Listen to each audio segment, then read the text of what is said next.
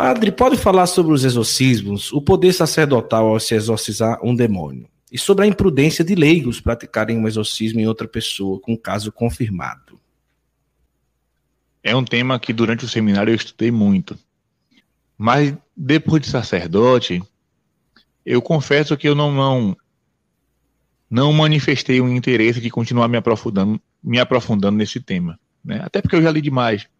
Agora estou lendo outro tipo de coisa. Porém, é importante saber isso. O leigo não pode ter a ousadia de enfrentar o demônio. Por que eu estou dizendo isso? Lembra dos Atos dos Apóstolos? Um rapaz, né? Se não me engano, o nome dele era Teudas. E ele começou a exorcizar. Eu te exorcizo pelo Deus que Paulo prega. E o demônio respondeu: Eu sei quem é Jesus, eu sei quem é Paulo, e você quem é? E desceu a madeira no, no exorcista, entre aspas, o cara saiu todo quebrado. Né? Então, cuidado, o demônio é astucioso, enganador, pai da mentira. O exorcismo é reservado para sacerdotes nomeados pelo bispo. Agora, lembrando que a função, a, o ato de exorcizar é também um carisma. É também um carisma do Espírito Santo. Não é simplesmente a leitura de um ritual. Existe também um carisma de, de, de libertar as pessoas que são possuídas pelo mal. Na igreja, nós tivemos leigos com esse dom. Casos raros, mas tivemos. Santos, mulheres. Né? Santa Clara de Assis quando, quando Francisco não conseguia expulsar um demônio, mandava para ela. E a presença de Santa Clara, ela não dizia nada. A presença de Santa Clara expulsava o mal. Dom Bosco, quando se paramentava para celebrar a missa, bastava ele entrar na igreja paramentada que os, os processos começavam a gritar. Então são coisas, né, muito ligadas à mística católica, à mística cristã, não se pode calcular, né, nem colocar dentro de uma caixinha. Porém, o, o conselho que a igreja dá é: se você não tem a função, a missão de exorcista conferida pelo bispo, é melhor não enfrentar. Você pode rezar pela libertação da pessoa, você pode oferecer sacrifícios pela libertação da pessoa, mas dizer ao demônio saia dele, saia dela, é melhor, é melhor não dizer. Pardo, padre, quando o diabo tenta você por pensamentos ruins, o que é que a gente pode fazer? Mesmo rezando, ele continua tentando, padre. Pronto, veja bem. As pessoas falam muito sobre isso no confessionário, na direção espiritual. Padre, eu estou com um pensamento ruim. Eu também tenho um pensamento ruim. Acho que, eu, acho que todos os dias eu tenho pensamentos ruins. Atenção, minha gente. A nossa mente, nós não podemos controlar eu controlo meu, meu olhar, controlo minha boca, controlo até minha respiração, eu posso controlar, né? Por, de, por um determinado é, curto espaço de tempo.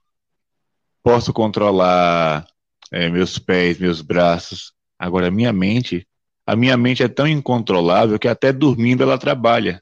Tanto é que a gente sonha, né? Agora sim, o segredo é não dar asas à imaginação. Eu tive um pensamento ruim, faz uma oração, Senhor, me liberta.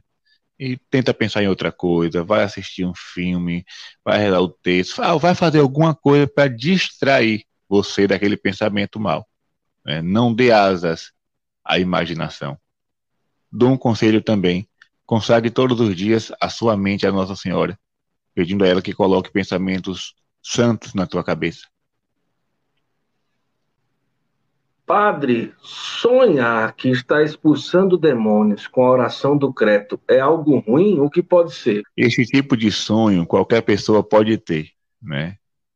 Agora, veja bem, você sonhou que estava rezando e o mal estava se afastando. Você quer uma, um sinal melhor do que esse? Né?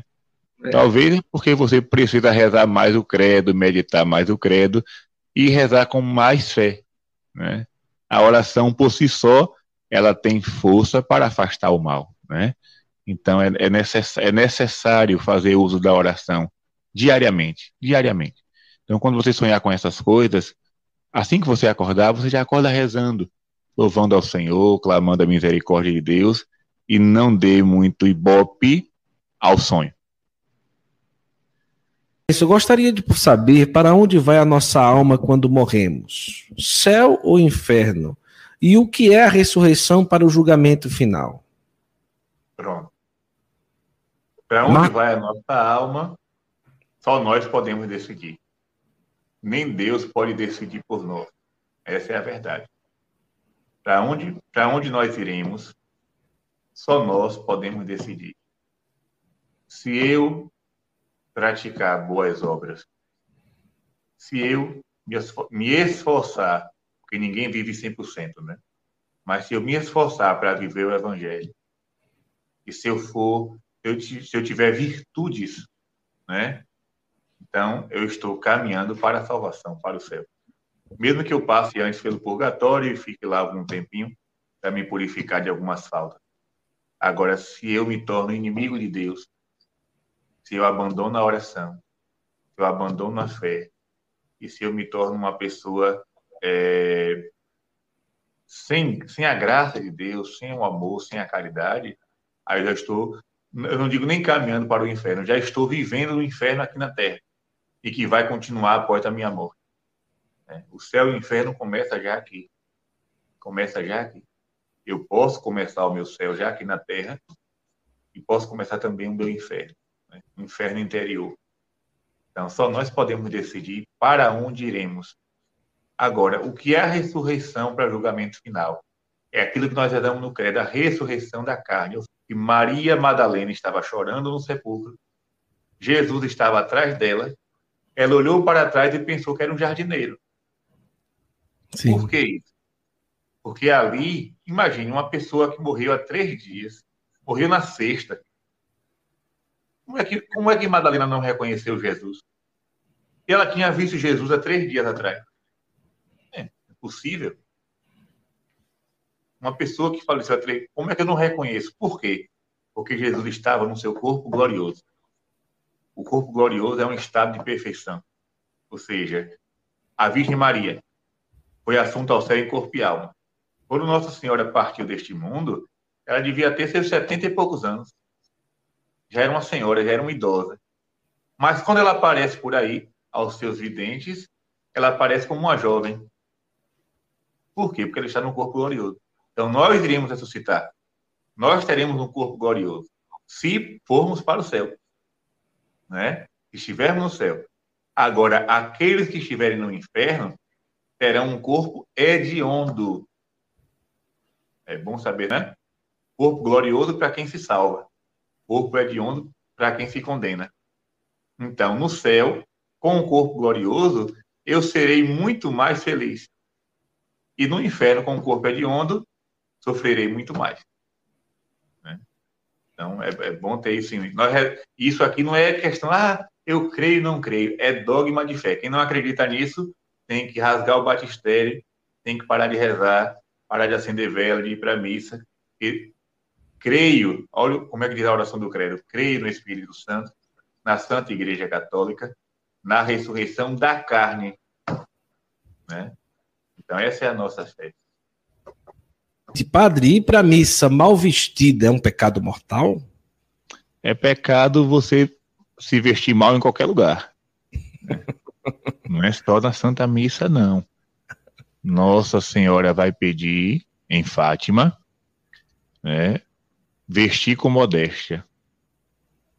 E ela, e a, a vidente Jacinta, a mais novinha, ela dizia assim que viriam muitas modas que ofenderiam a Deus. Isso ela falou em 1917, há mais de 100 anos atrás. Então, eu digo sempre, ser ser cristão não é apenas ser, é ser e parecer. Então não é simples, ah, isso aqui é roupa de ir para a missa. Sim, aí a outra roupa você não pode ir na igreja. Se você tem uma peça de roupa que você não pode entrar na igreja, então não é roupa de cristão. Né? Qual é a roupa que um cristão veste na rua? é aquela que, se ela precisar entrar na igreja, ela pode entrar. Eu acho que está respondido, né? O padre, católico pode ser cremado? Pode. Quando, quando começou esse, esse fato da cremação, a princípio a igreja proibia. Porque se, era, se questionava a ressurreição da carne. Nós redamos no credo, creio né, no Espírito Santo, na Santa Igreja Católica, na ressurreição da carne. Então, assim, se eu vou cremar o corpo de alguém, como é que aquele corpo vai ressuscitar no último dia? Então, a igreja combateu a cremação no início para evitar uma má compreensão do mistério da ressurreição do, dos mortos. Porém, com o passar dos anos, a igreja foi aprofundando esse tema né, e, che e se chegou à conclusão que o Deus que nos cria do nada pode também ressuscitar nosso corpo do nada. Né? Por exemplo, alguém que foi devorado por uma baleia. Onde é que está o corpo dessa pessoa? Né? Então, assim, a, aquela pessoa vai ressuscitar no último dia? Vai. De que forma? De uma forma que só Deus sabe. Então, a partir daí, é, foi permitida a cremação dos defuntos cristãos, porém que não se negue a crença na ressurreição do último dia. A cinza é, de um cristão que foi é, cremado, não, não, não, não se pode ter essa superstição. Vamos jogar no mar, vamos, né? Não. Tem que se ter um respeito como um corpo sepultado no cemitério. Padre, sua bênção, os, os estudos em corpo humano, dissecar, mexer em órgãos, é pecado? Depende da forma, né? Por exemplo, é pecado doação de órgãos? Não é. Pelo contrário, está ajudando a salvar uma vida. Né? A igreja não condena a doação de órgãos. Agora sim, o corpo humano ele deve ser tratado com respeito. Com respeito. Ah, mas é um corpo, a pessoa morreu, sim, mas foi um corpo criado por Deus, aquele corpo recebeu os sacramentos, né? Aquele corpo foi templo do Espírito Santo, aquele corpo vai ressuscitar no último dia. Aquele corpo é velado, é colocado no, cemitério, é abençoado pelo padre, né? Então, assim, todo procedimento médico, todo procedimento é, da medicina que respeita o corpo humano na, na, na, na, sua, na sua totalidade não é pecado, não. Agora, fazer do corpo um, um, simples, um simples objeto para exames, aí sim, constitui um pecado. Capoeira, músicas, os orixás, toques dos atabaques, é pecado? Vamos por parte, né? Você Vamos botou muita parte. coisa, é, você botou muita coisa aí, então vamos explicar cada, cada uma.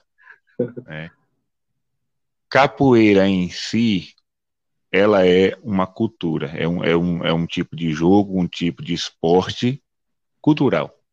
Você pode usar este tipo de, de, de luta, né, como um exercício, como arte, então aí não tem pecado nenhum. Né? Eu, eu, quando eu era mais novo, eu, gost, eu gostava de ver a, as lutas de capoeira e tentei fazer, mas a, a minha perna não, não levantava né, na, na, na, altura necessária. Não, não, não, não, eu sempre fui muito travado nisso, então eu só, só fico observando. Então a capoeira em si, se for como cultura, se não for por ato de violência, não há pecado algum. Música, a mesma coisa. Depende da letra, depende da dança, depende da forma com que a música é cantada, é tocada, é, né? Se é uma, uma canção que me leva ao mal, eu devo recusá-la de todo jeito. Se é uma música tranquila, suave. Agora, quando se trata de orixás, aí já é outra coisa. Porque orixá são divin... eles são divindades do candomblé. E também cultuados na Umbanda não cabe à nossa fé cristã católica. Nós não acreditamos em orixás, nós não acreditamos em Emanjá, Oxalá, essa, não, nós, nós não cremos nisso. A nossa, o, que, é, o que é que a gente reza no credo? Creio em Deus Pai Todo-Poderoso. Essa é a nossa fé. Creio em Jesus Cristo, creio no Espírito Santo, na Santa Igreja Católica. Né? A nossa fé está resumida no credo. E você não vai encontrar em nenhum lugar do credo orixá. Você não vai encontrar em nenhum lugar da Sagrada Escritura orixá. Isso aí faz parte de uma outra religião, faz parte de uma outra crença, é uma, uma crença politeísta que acredita em várias divindades.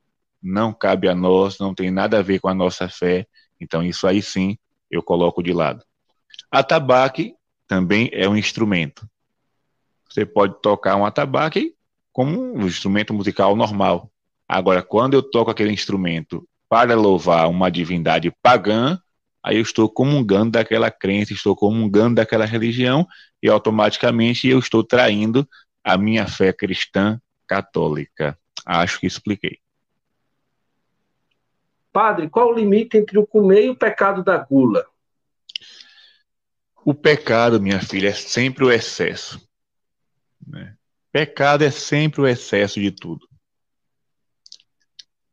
A comida, ela é feita para nos manter vivos aqui na Terra.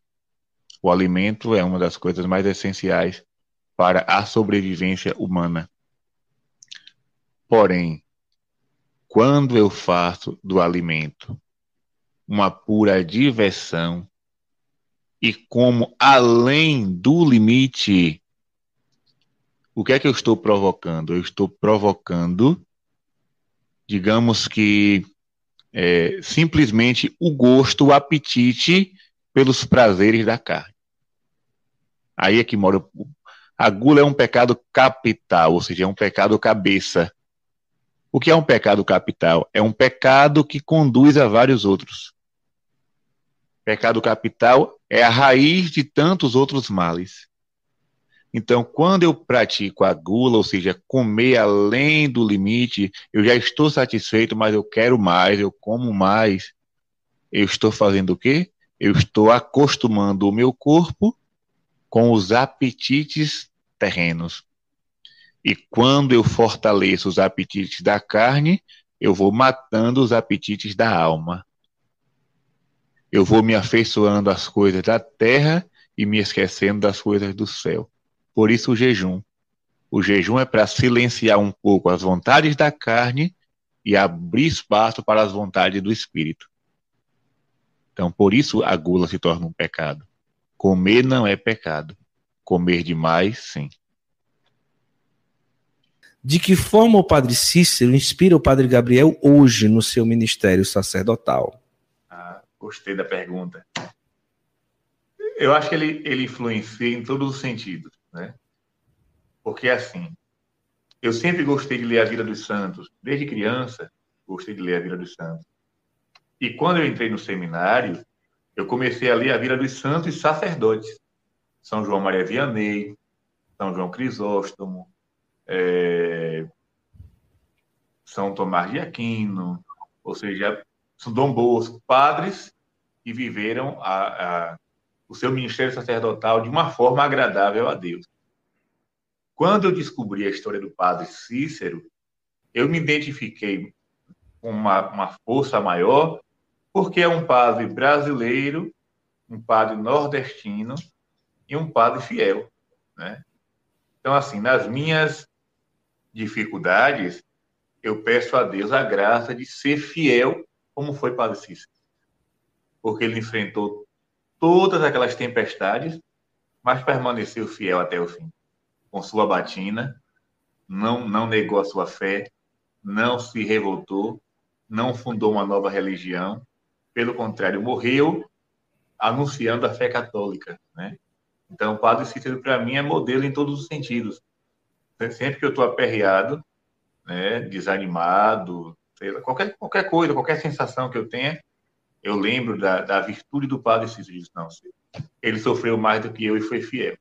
Então, para mim, ele inspira de forma direta na minha vida. Próxima pergunta, padre, quem faltou à missa devido à pandemia deve confessar a sua falta? Sim.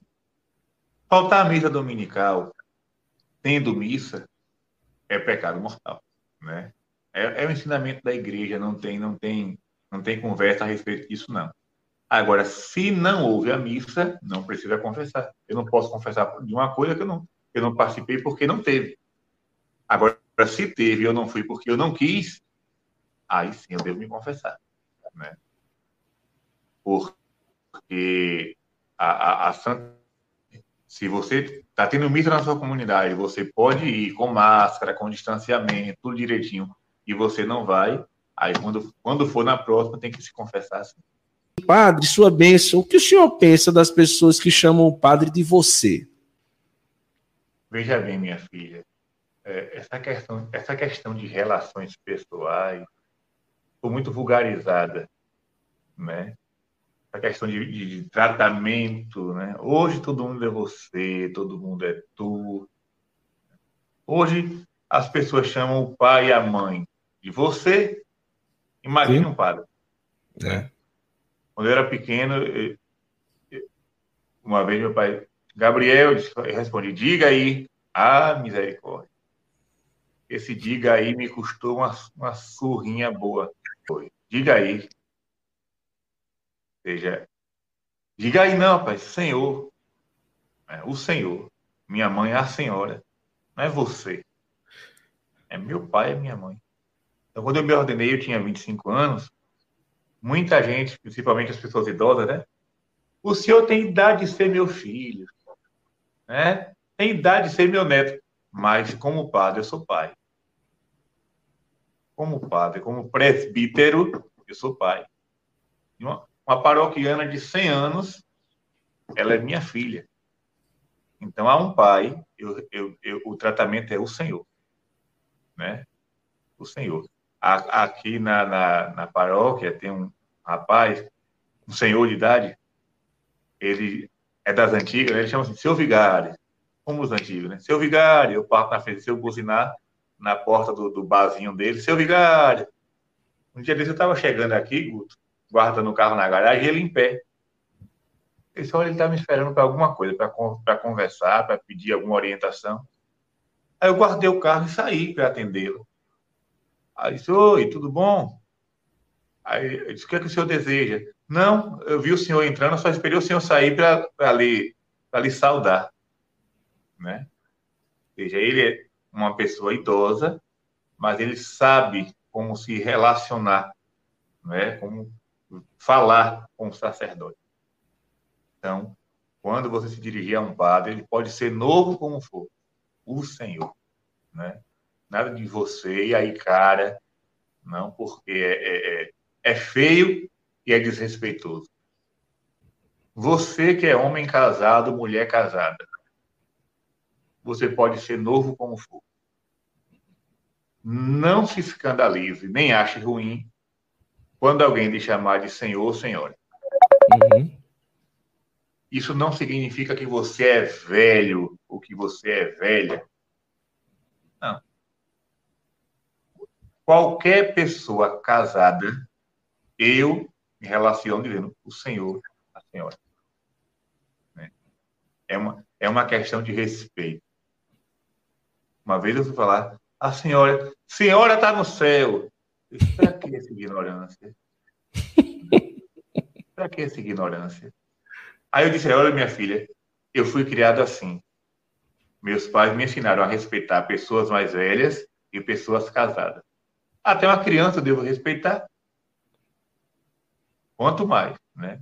Então não se ofenda quando alguém lhe chamar você que é casado de senhor, de senhora. Pelo contrário, sinta-se lisonjeado porque alguém está lhe tratando com o máximo de respeito. É, eu tenho um filho seminarista em Brasília e ele acha inviável ter a devoção ao Padre Cícero por ele não ser canonizado pela igreja. O que o senhor teria a dizer a ele?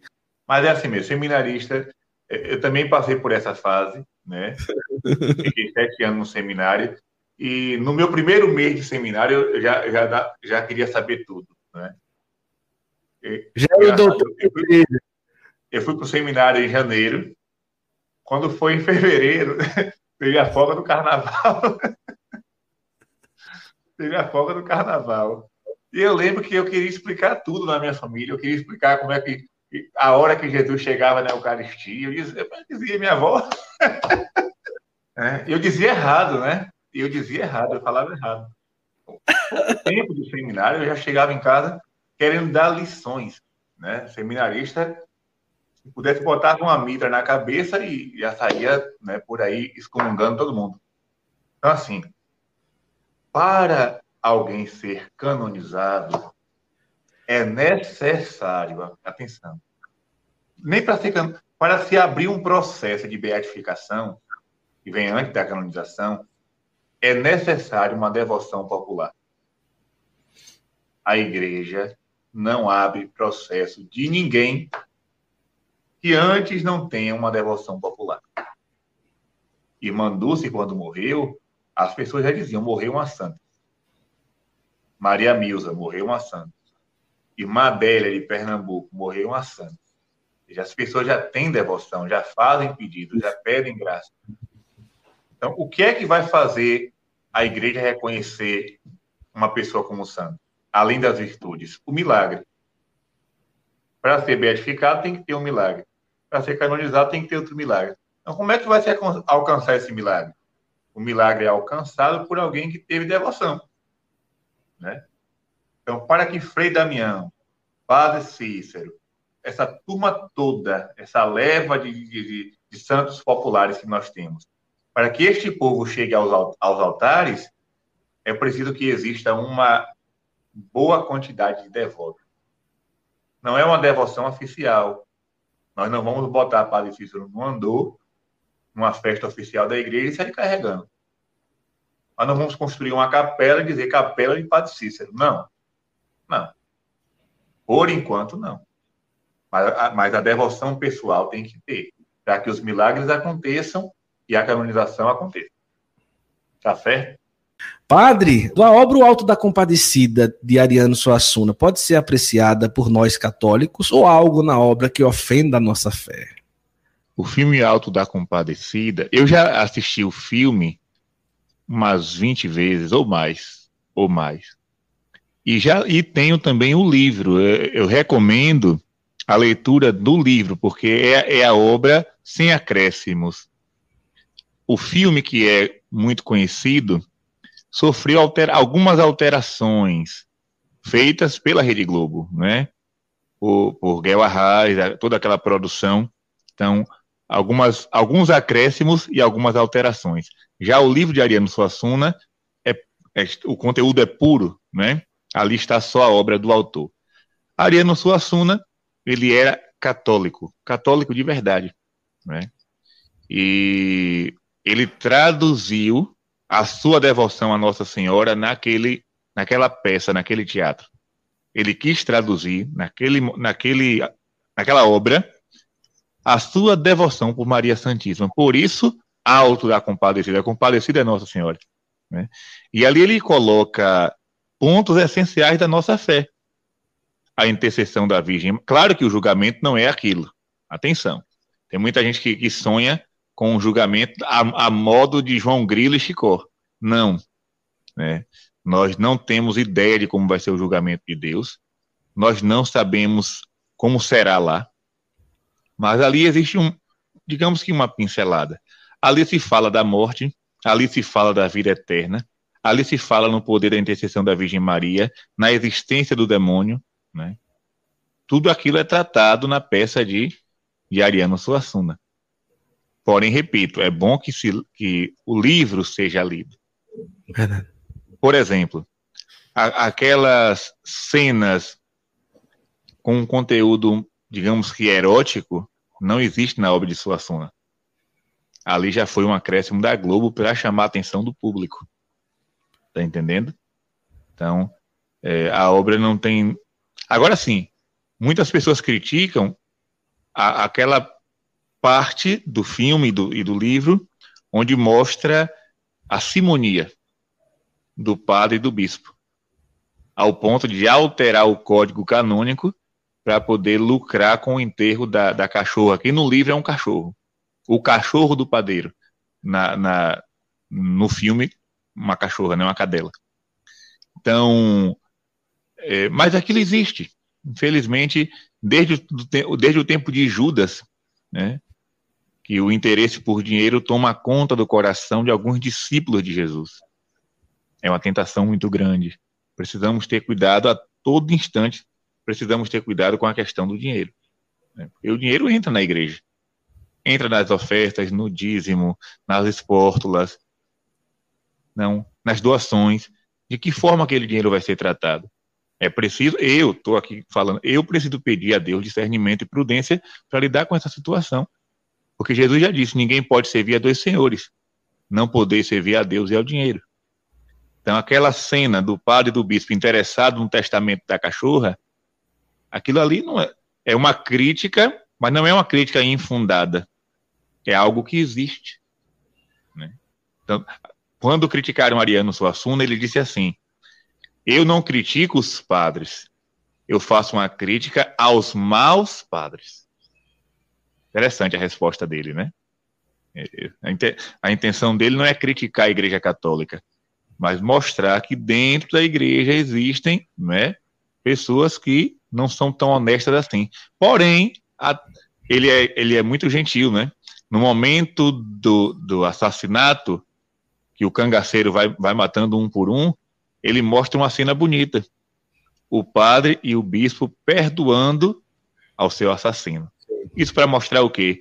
Mesmo na, na, no coração daqueles que fazem bobagem, besteira na igreja, existe uma reserva de fé, existe uma reserva de amor.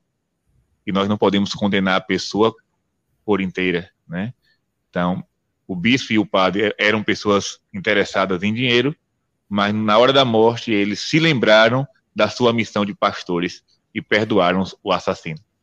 Então a obra é fantástica. Um conselho, padre, para quem se prepara para entrar no seminário no próximo ano. É, muita, muitos seminaristas né, chegam com, com, com perguntas desse tipo. Isso é bom. Primeiro, alegra o nosso coração em saber que Deus nunca deixou de chamar. Uma vez, Dom Henrique Soares falou uma coisa interessante. Eu ainda não tinha atentado para isso. Ele dizia: não existe crise vocacional. Não existe. Aí eu parei assim, mas como não existe crise vocacional? Tem tanto lugar faltando sacerdote. E ele explicava: se existe crise vocacional, Jesus deixou de chamar. E Jesus não deixa de chamar. Então não existe crise vocacional. Existe crise de testemunho. Muitos jovens são chamados, mas não querem ser padres por falta de testemunho. Então, quando o Anderson de, pede um conselho porque vai entrar no seminário próximo ano, isso é uma prova de que não existe crise vocacional. Jesus continua chamando. Então, meu filho, eu sempre digo, é, com base naquilo que eu vivi, porque eu fui seminarista ontem, né? Só, eu, só, eu vou fazer quatro anos de padre agora em maio. Então, eu posso dizer que eu fui seminarista ontem. Tá tudo fresquinho aqui na minha cabeça o tempo de seminário. Uhum. O que, é que eu posso dizer com base na minha experiência? Primeira coisa, seja amigo de Jesus de verdade e não na teoria. O que, é que eu estou dizendo? O seminarista que não faz a sua adoração pessoal sozinho lá no sacrário não tem, não tem condição de ser padre. Ah, eu vou para adoração só na quinta-feira, que é o horário determinado pelo seminário. Não. Você não é amigo de Cristo, você não quer ser padre, visite Jesus todos os dias, nem que seja uma visita breve. Então, mantenha isso. Seja amigo de Jesus de fato, não simplesmente na teoria, né? Tem padre que fala muito bonito de Jesus, mas não o conhece porque não reza. Verdade. Então, esse é o primeiro conselho. Segundo conselho, a humildade. A humildade dentro do seminário, a humildade na relação com os colegas, a humildade principalmente diante dos formadores. Tem seminarista que quer dar lição no formador. Já entra num seminário porque fez um curso, porque lê um livro, quer, quer dizer para o reitor como ele deve conduzir o seminário. Não. Não caia nessa ilusão. Pode ser quem for, o reitor, o formador, seja humilde. Se ele falar alguma coisa que você não concorda, aprenda a silenciar.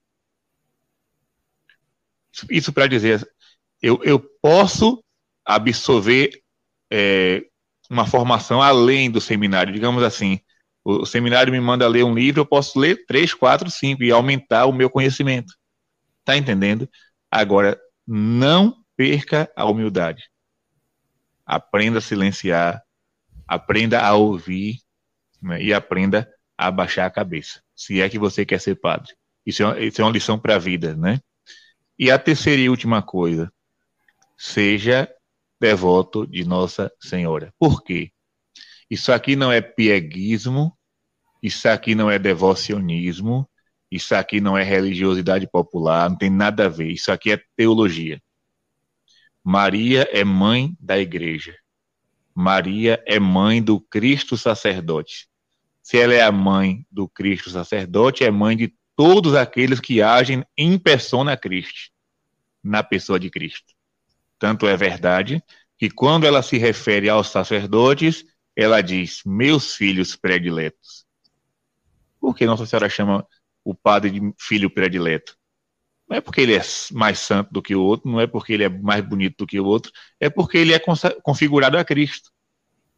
Né? Então, seja devoto da Virgem Maria. A reza diária do texto. Tem uma imagem de Nossa Senhora dentro do seu quarto. Mesmo que um colega ou outro critique, dê risada, né? tenha Nossa Senhora na sua vida. Ela vai lhe acompanhar durante toda a sua vocação e também na, na ordenação, depois da ordenação ministerial. Três conselhos. Seja amigo de Jesus, seja humilde, seja filho de Nossa Senhora.